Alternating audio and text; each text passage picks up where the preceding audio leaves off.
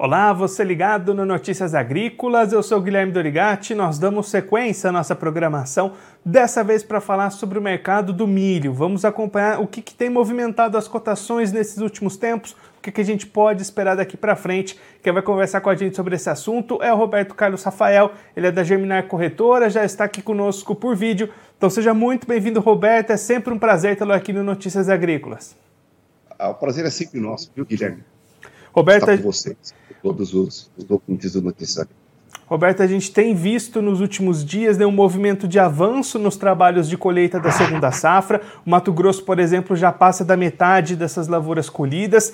Esse avanço de colheita, essa chegada desses novos volumes no mercado, é isso que tem pressionado as cotações nesses últimos dias aqui no país? É, sim, é, é parte disso, né, Guilherme? É, exatamente, a gente tem um, como já nós todos esperávamos, nós teríamos uma, um recorde de, de, de produção se tudo der certo, como praticamente deu, né? Tivemos alguns episódios só que acabaram levando alguns produtores tendo uma redução de produtividade, mas assim, se tudo der certo, a gente teria uma safrinha recorde, né? Então essa safrinha recorde é, é, é fruto um pouco é, é, do que estamos vendo no mercado com essas reduções de preço. A gente também tem que colocar aí a questão de Chicago. Chicago tem caído bem, apesar que o preço da, da, no Brasil caiu antes de Chicago, tá? E um dos fatores, talvez, principais que a gente está vendo esse ano, muito agravante, é, é porque, na verdade, o, a comercialização da soja brasileira ela está em um ritmo menor. E isso, na verdade, acabou deixando muito produto nos armazéns, e isso está impactando agora na logística, né? onde a gente tem visto aí algumas cenas uh, de milho que está sendo colocado uh, fora do armazém, uh, mas ainda num período que não tem chuvas e sem, sem problemas de ter, ter prejuízo com, com qualidade. Né? Então, é, eu acho que é uma sucessão de coisas, tá, Guilherme, que nos está levando uh, a uma situação de, de, preços em recuo já há algum tempo. Aí. E Roberto, essa situação né, das vendas dessa segunda safra, elas estão bastante atrás do que a gente costuma ter para esse período de safrinha. O que, que levou o produtor a segurar um pouco mais essas vendas nesse ano? Eu acho que o produtor ele sempre tem é, uma expectativa de, de preços melhores, né? Principalmente quando ele vê um dólar, agora de novo com um viés de alta, tá certo? Tínhamos essa questão da guerra com uma retenção de um grande volume de produto que é colocado no, no trade internacional, que é o, os produtos da, da Ucrânia, o mídia da Ucrânia, tá certo? Então, uh, o produtor, provavelmente capitalizado, acaba especulando um pouco mais, né? Uh, e também a gente tinha Chicago, que foi bater quase os preços máximos, né? Chicago chegou a bater 8 bushel, né? Próximo de 8 bushel, e então se criou uma expectativa, né? Uh, que pudéssemos ter preços melhores, né? nós tivemos, na verdade, é, Chicago caindo fortemente por conta de que a safra americana, apesar de ter sido plantada com atraso também, né, ela acabou no final uh, sendo plantada no tempo certo e as condições lavouras que abriram o início dessa campanha estão muito boas, né? Uh, algum, apesar de algumas quedas aí que tivemos no relatório da semana passada, hoje vamos ter de novo um, um relatório de crop progress, né? Nós tivemos uma redução da qualidade do, do, do, das lavouras americanas. Mas uh, temos ainda aí 30 dias pela frente para ver essa safra americana. Por hora, ela vai vindo muito bem. Nós estamos agora com um pouco de temperaturas quentes em algumas regiões, mas com chuvas, né? Então, eu diria que se a gente tiver aí uh, mais uma chuva, umas boas chuvas em final na, na segunda quinzena de julho, uh, fora essas que nós estamos tendo agora, mais uma, uma, outra chuvarada em agosto, é uma safra que, que vem nos números que o USDA está esperando. E aí, Roberto, olhando aqui para o Brasil, né, a gente tem a B3 caindo bastante nos últimos tempos. Só no mês de junho a queda foi de 5% nas principais cotações.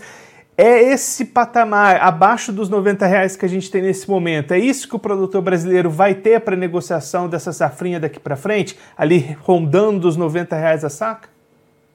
A gente tem que pensar que o, o, o, o game está aberto ainda, tá? Na verdade, o, uh, existe a possibilidade de preços ainda voltarem a subir, como também de continuar caindo. Eu vou explicar. Subir como? Nós teríamos aí dois fatores que poderiam estar subindo os, os preços do milho daqui para frente. A gente teria um acirramento da, da, da, da, da guerra entre Ucrânia e Rússia, tá certo? Isso poderia impactar os preços do petróleo. Se os preços do petróleo sobem, eles trazem junto também soja é, e milho, porque na verdade essas commodities também são utilizadas para fazer biocombustíveis, tá? Então isso seria um fator. Uh, se o dólar sobe, é, é, o caso que nós estamos vendo agora. Né?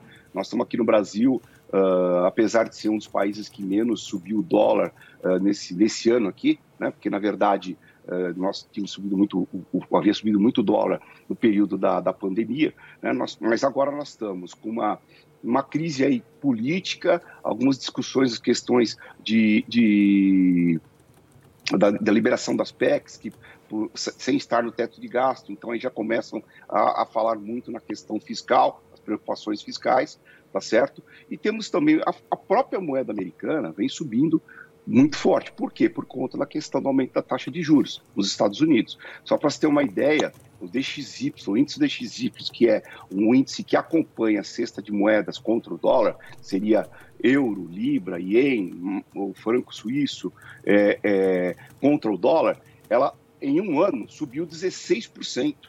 Tá? Então, é, agora nós temos todo um cenário de que os Estados Unidos vai aumentar a taxa de juros e a gente precisa ver o que, que vai ainda acontecer com o dólar. O fato é que se os Estados Unidos controlar depois essa questão juros e inflação, esse dólar vai voltar também. Tá? Então, assim, é, a, a, possibilidade de, de, alta existe pelo petróleo, pela, pelo, pelo câmbio e também se nós tivermos algum problema com a safra americana até 15 de agosto. Tá? Agora, se nada disso acontecer, né? Então nós tivemos a, o recuo do preços do, do petróleo, né? Uh, se nós tivermos o câmbio já chegando numa situação, depois até talvez voltando, né? Em função do, do, do que os Estados Unidos vai estar fazendo com o controle da sua inflação.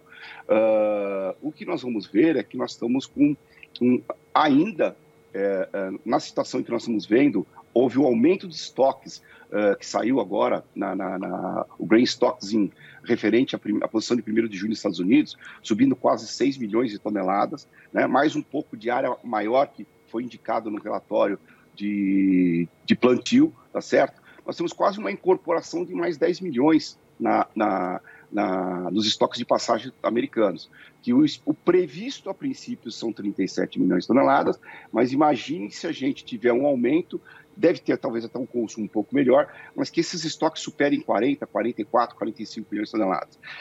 Eu, particularmente, eu viria Chicago numa faixa de 5 a 5,50 se isso acontecer, tá? Então, se a gente não tiver o dólar subindo, não tivermos problemas com a safra americana e, e ficar nessa situação que nós estamos vendo que está ficando um pouco mais de estoque do que se esperava, tá certo? Eu acho que Chicago pode cair mais. E aí o câmbio, vamos depender dessa questão do aumento da taxa de juros americana, como também das eleições brasileiras, né?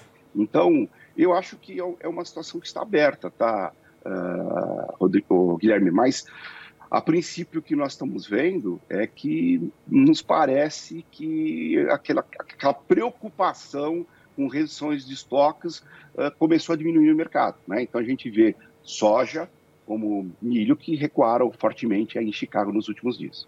E Roberto, olhando para as exportações brasileiras, a gente já vem comentando isso nos últimos meses, né? Uns números muito maiores do que os do ano passado, ali atendendo alguma demanda que foi deixada pela Ucrânia. Agora a gente teve o fechamento na última semana do mês de junho, novamente essas exportações muito altas, mais de um milhão de toneladas embarcadas no último mês. Ainda é resquício dessa demanda deixada pela Ucrânia no mercado?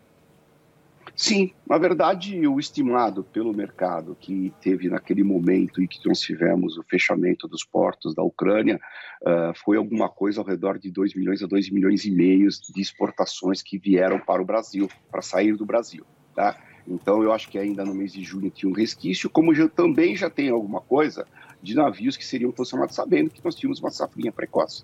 Tá? Então, é, é, é é, eu diria que nós tivemos aí, então, esses 2 milhões e meio a mais, né? Uh, e agora vamos ver como é que vamos comportar na exportação. Eu acredito numa exportação muito forte no ano, Né? O Brasil será um, é um dos grandes players na exportação mundial. Então, uh, uh, com, com, uma safrinha do tamanho que nós temos, eu acredito que a gente vai. Se a gente falar uma safrinha de 115 milhões aí de toneladas, né, eu acredito que a gente vai ter aí alguma coisa ao redor de 35 a 38 milhões de toneladas na exportação, fazendo com que a gente chegue lá naquele estoque, alguma coisa aí de passagem ao redor de uh, dois meses, né? Uh, lá em 31 de janeiro. Então, acho que é isso que a gente está esperando também, que nós vamos ter uma boa exportação. Temos uma boa produção, mas também nós vamos ter uma boa exportação. E aí, Roberto, esses... Nós temos um line-up quase 5 milhões de toneladas, inclusive, agora, né? De navios aí que estão sendo posicionados, estão carregando, ou estão já no portos, ou chegando dentro de um, de um, de um horizonte de um mês. E Roberto, esses volumes tão elevados nesse primeiro momento do ano, antes até né, da safrinha chegar no mercado, isso vai comprovando um outro ponto que a gente já comentou em alguma entrevista anterior, que os estoques brasileiros eram maiores do que aquilo que se imaginava, né? Tinha mais milho sobrando do que a gente esperava no país. É, exatamente. Eu acho que uma grande parcela do, do pessoal que acompanha o mercado uh, de milho, né, ficou muito preocupado né, no hiato entre safra e safrinha, né, é, onde se esperava que teríamos uma certa dificuldade, maio, talvez junho, né, e isso não aconteceu. Então, é, eu particularmente, é, na minha análise, eu acredito que a produção da safrinha do ano passado foi maior do que vinha se trabalhando, tá? Então, uh, uh, de, de forma que se passou sem estresse com relação ao abastecimento, tá certo? É, o mercado sempre com oferta, o mercado interno sempre dosando as suas compras, e o mercado interno continua dessa forma também, né? Trabalhando de uma forma que é, tá vendo que vem aí uma super safra, então eles estão comprando uh, aos poucos, né? A exportação também, a gente esperava um ritmo melhor, a gente não pode negar isso. Isso também ajuda para que, na verdade, um volume menor seja colocado para fora do país e isso fique à disposição no mercado interno. Então, uh, tudo isso uh, fez provocar essas, essas quedas e a gente ainda, como eu disse, se nós tivermos nos próximos 30 dias uma situação boa da safra americana, eu ainda acredito que o mercado pode estar caindo mais ainda, é, mas também existe a possibilidade desse mercado é, evoluir se acontecer aqueles fatores que eu, que eu expliquei agora há pouco.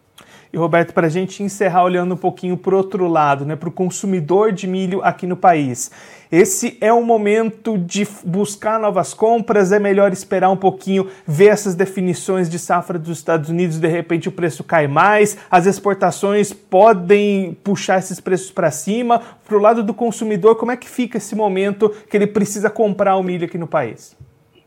Então, eu, eu vejo assim, eu acho que a, a gente, na verdade, como a gente trabalha com o mercado físico, né, uh, nós, na verdade, físico, e também temos o, o mercado futuro, mas é uma outra empresa, uh, uh, no mercado físico, o que a gente tem percebido é que a cabeça do consumidor, ela é baixista. Então, ele está fazendo compras, acredito que nesse momento, sem estar tá aumentando seus estoques, tá? Eu uh, acredito que nós vamos ter uma compra um pouco acima do consumo mensal de milho nesses meses de julho e agosto, porque já é uma, uma, uma estratégia nesses períodos de, sa de, de safra, onde tem uma maior uh, oferta de produto, as empresas comprarem um volume um pouco mais e acabarem fazendo seus, seus estoques. Tá? O que a gente está percebendo é que isso está caminhando bem timidamente. E apesar que também o que é uma coisa que a gente pode ver é que a comercialização da safrinha está muito lenta. Está muito lenta. Só no Mato Grosso que passa acima de 50%, mas a gente tem o estado do Paraná aí que não chega a 10% do que foi comercializado de safrinha. Mato Grosso do Sul, acredito que menos de 20%, como Goiás também. Então, assim, é, as, as, as, empresas, os consumidores, eles estão acreditando ainda em baixas, então estão se posicionando aos poucos. Acredito que, como, como eu falei, julho e agosto talvez haja uma compra um pouco maior do que a necessidade de consumo mensal. Roberto, muito obrigado pela sua participação, por ajudar a gente a entender melhor todo esse cenário do mercado. Se você quiser deixar mais algum recado ou destacar mais algum ponto, pode ficar à vontade. Não, é sempre a gente falando aquela máxima do produtor e tem que olhar eh, diariamente os fatores que estão, na verdade, influenciando o mercado de milho e se posicionando, se pensando se, se ele está vendo alguma margem está com margens positivas, que acredito esteja, vá fazendo o, o, as suas vendas, vai fazendo o preço médio, porque é um cenário é, que está aberto para os dois lados, mas eu diria que um pouco mais para uma manutenção de preços ou até um pouco de queda de preços em função de um cenário de excesso de oferta. E eu, eu quero agradecer, como sempre, estar com vocês também, viu, Guilherme? Roberto, mais uma vez, muito obrigado. A gente deixa aqui o convite para você voltar mais vezes e sempre contribuir conosco e com todos os produtores do Brasil. Um abraço, até a próxima. Um abraço, tudo de bom. Esse, o Roberto Carlos Rafael, ele que é da Germinar Corretora, conversou com a gente para mostrar como é que tem se movimentado o mercado do milho aqui no país, o que, que tem influenciado as cotações nesse momento. Roberto destacando primeiramente o avanço da colheita da segunda safra brasileira, pressionando os preços aqui no país, e também um movimento de queda nas cotações de Chicago, também refletindo em baixas aqui no Brasil motivos que podem fazer esses preços voltarem a subir daqui para frente. Roberto destacando dois principais. O primeiro deles são as movimentações cambiais com o dólar, uma elevação do dólar pode puxar esses preços para cima. Outro movimento é uma possível possíveis problemas na safra norte-americana daqui até o dia 15 de agosto. Isso pode puxar o mercado para cima. Por outro lado, se a gente não tiver grandes problemas na safra dos Estados Unidos, aí essas cotações podem cair ainda mais lá no mercado de Chicago e pressionar ainda mais para baixo os preços aqui no país. De qualquer jeito, os consumidores de milho aqui no Brasil estão aguardando movimentações mais propícias para compras entre julho e agosto, apostando no maior volume da safra entrando no mercado, e aí o produtor brasileiro tendo como player importante para esse ano de 2022 as exportações. Essas exportações já bateram 6 milhões de toneladas de janeiro até junho, estão bastante acima do registrado no mesmo período do ano passado. Roberto apontando uma demanda deixada pela Ucrânia no mercado, ainda refletindo nesses embarques acima do esperado, e um line-up de mais 5 milhões já preparadas para os próximos meses, navios chegando, navios é, atracando para serem abastecidos com esse milho nacional. Expectativa do Roberto Carlos Rafael de pelo menos 35 milhões de toneladas toneladas exportadas nesse ano, que vai ter uma grande produção de milho aqui no Brasil. Então, essas exportações vão ser importantes para escoar toda essa, essa produção brasileira. Agora, antes da gente encerrar, a gente vai verificar como é que estão as cotações do milho no mercado futuro nesse momento, começando pela Bolsa Brasileira AB3. A gente vai colocar essas cotações aí na tela para você. Vencimento julho 2022, subindo 0,30%, valendo R$ 83,67 a saca. Setembro 22, valendo R$ 86,57 a saca, alta de 0,43%. Novembro 22, R$ 88,99 a saca, alta de 0,45%. E o janeiro 2023, valendo R$ 91,26 a saca, alta de 0,61%. Agora a gente vai ver as cotações lá em Chicago. A Bolsa de Chicago ainda não voltou a trabalhar depois do feriado de ontem. Do, da independência dos Estados Unidos. As cotações voltam a partir das 10h30, mas a gente vai ver como é que fechou esse mercado na sexta-feira as cotações vão aparecer aí na tela para você. O vencimento julho 22 fechou a sexta-feira valendo 7 dólares e 50 centes o bushel. O setembro 22, 6 dólares e 19 centes o bushel. Dezembro 22, 6 dólares e 7 centes o bushel. E o março 2023, 6 dólares e 13 centes o bushel. Essas cotações de Chicago voltam a se movimentar daqui a pouquinho, a partir das 10h30, horário de Brasília. Eu vou ficando por aqui, mas antes eu só queria lembrar que a premiação da melhor história de um produtor teve a sua data final prorrogada. Então, por mais essa semana, você pode enviar sua história, compartilhar sua história de produtor conosco e concorrer aos prêmios da premiação. Vai ser bastante legal. Não deixe de participar e enviar sua história para a gente. Eu vou ficando por aqui, mas a nossa programação continua. Daqui a pouquinho tem mais informação para você. Notícias agrícolas 25 anos ao lado do produtor rural. Participe das nossas mídias sociais no Facebook Notícias Agrícolas, no Instagram arroba Notícias Agrícolas e em nosso Twitter arroba Noteagri. E para assistir todos os vídeos, se inscreva no YouTube, na Twitch, no Notícias Agrícolas Oficial.